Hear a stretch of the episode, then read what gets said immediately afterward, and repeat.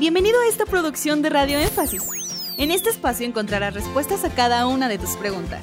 El objetivo de este podcast es que juntos aprendamos las cosas secretas que nuestra Biblia esconde.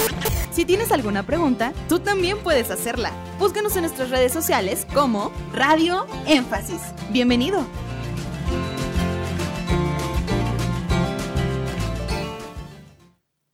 ¿Qué es el don del Espíritu Santo? El don del Espíritu Santo podemos definirlo según el contexto en que se encuentre la oración, el don del Espíritu Santo. Por ejemplo, en Hechos 2.38 aparece el don del Espíritu Santo como una promesa para alguien que se arrepiente y se bautiza.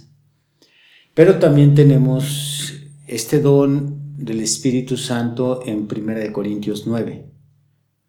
Tenemos también el Espíritu Santo prometido por el apóstol Pedro en Hechos 10, creo es Hechos 10, para aquellos que le obedecen.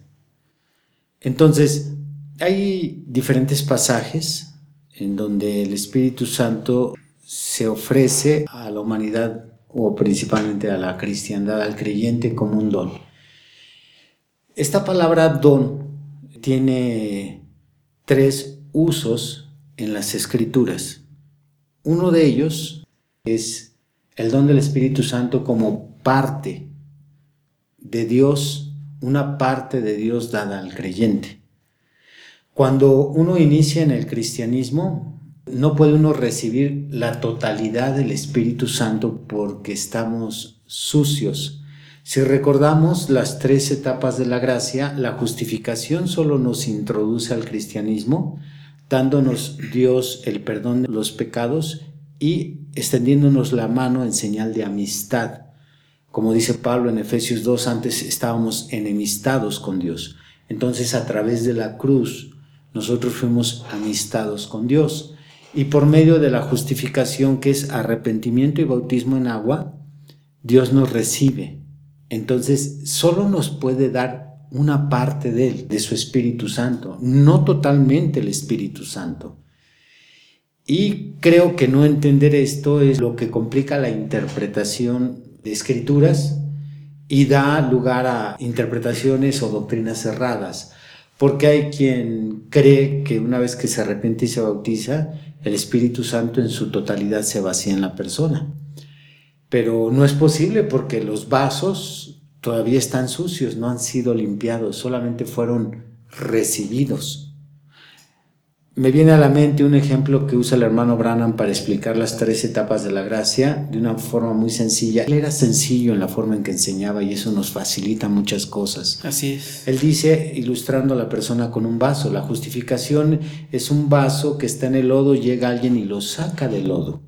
La santificación es cuando se lava ese vaso de lodo y el bautismo del Espíritu Santo es cuando se vacía el agua limpia sobre el vaso para ser usado.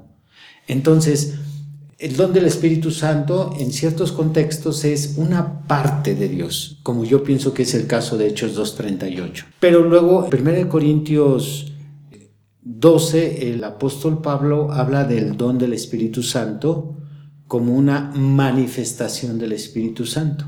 Esto es, Dios se da a conocer de nueve poderes sobrenaturales que operan en su iglesia. Y esos nueve poderes están enlistados como lenguas, interpretación de lenguas, sabiduría, fe, sanidad, etc. Son nueve poderes que están operando. A cada uno de esos poderes Pablo ahí le llama don. Entonces, ¿qué es el don del Espíritu Santo? Es el poder de Dios operando en su iglesia. En diferentes categorías. Nueve categorías de poderes están enlistadas.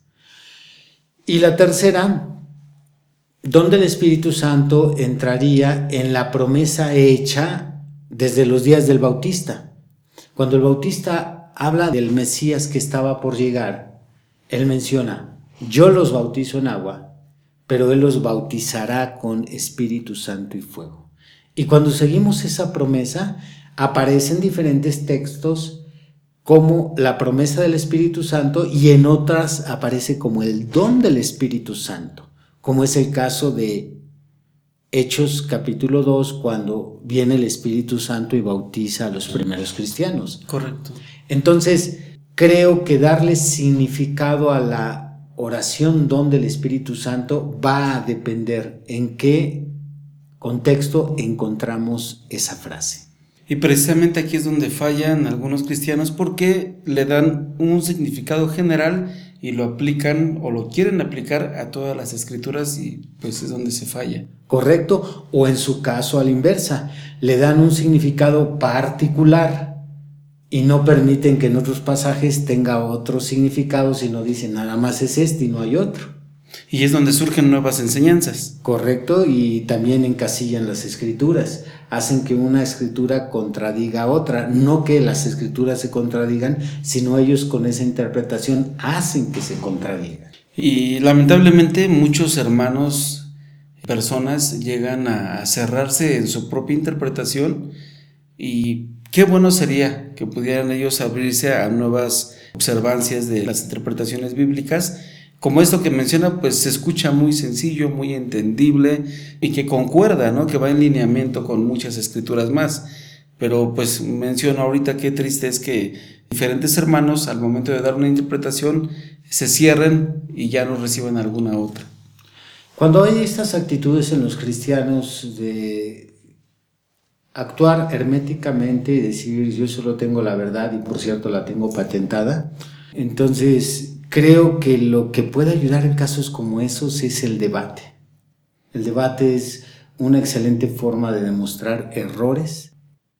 ¡Hey! Gracias por llegar hasta el final de este podcast. Esperamos que cada una de tus interrogantes haya sido resuelta. Te esperamos aquí para resolver más de tus preguntas.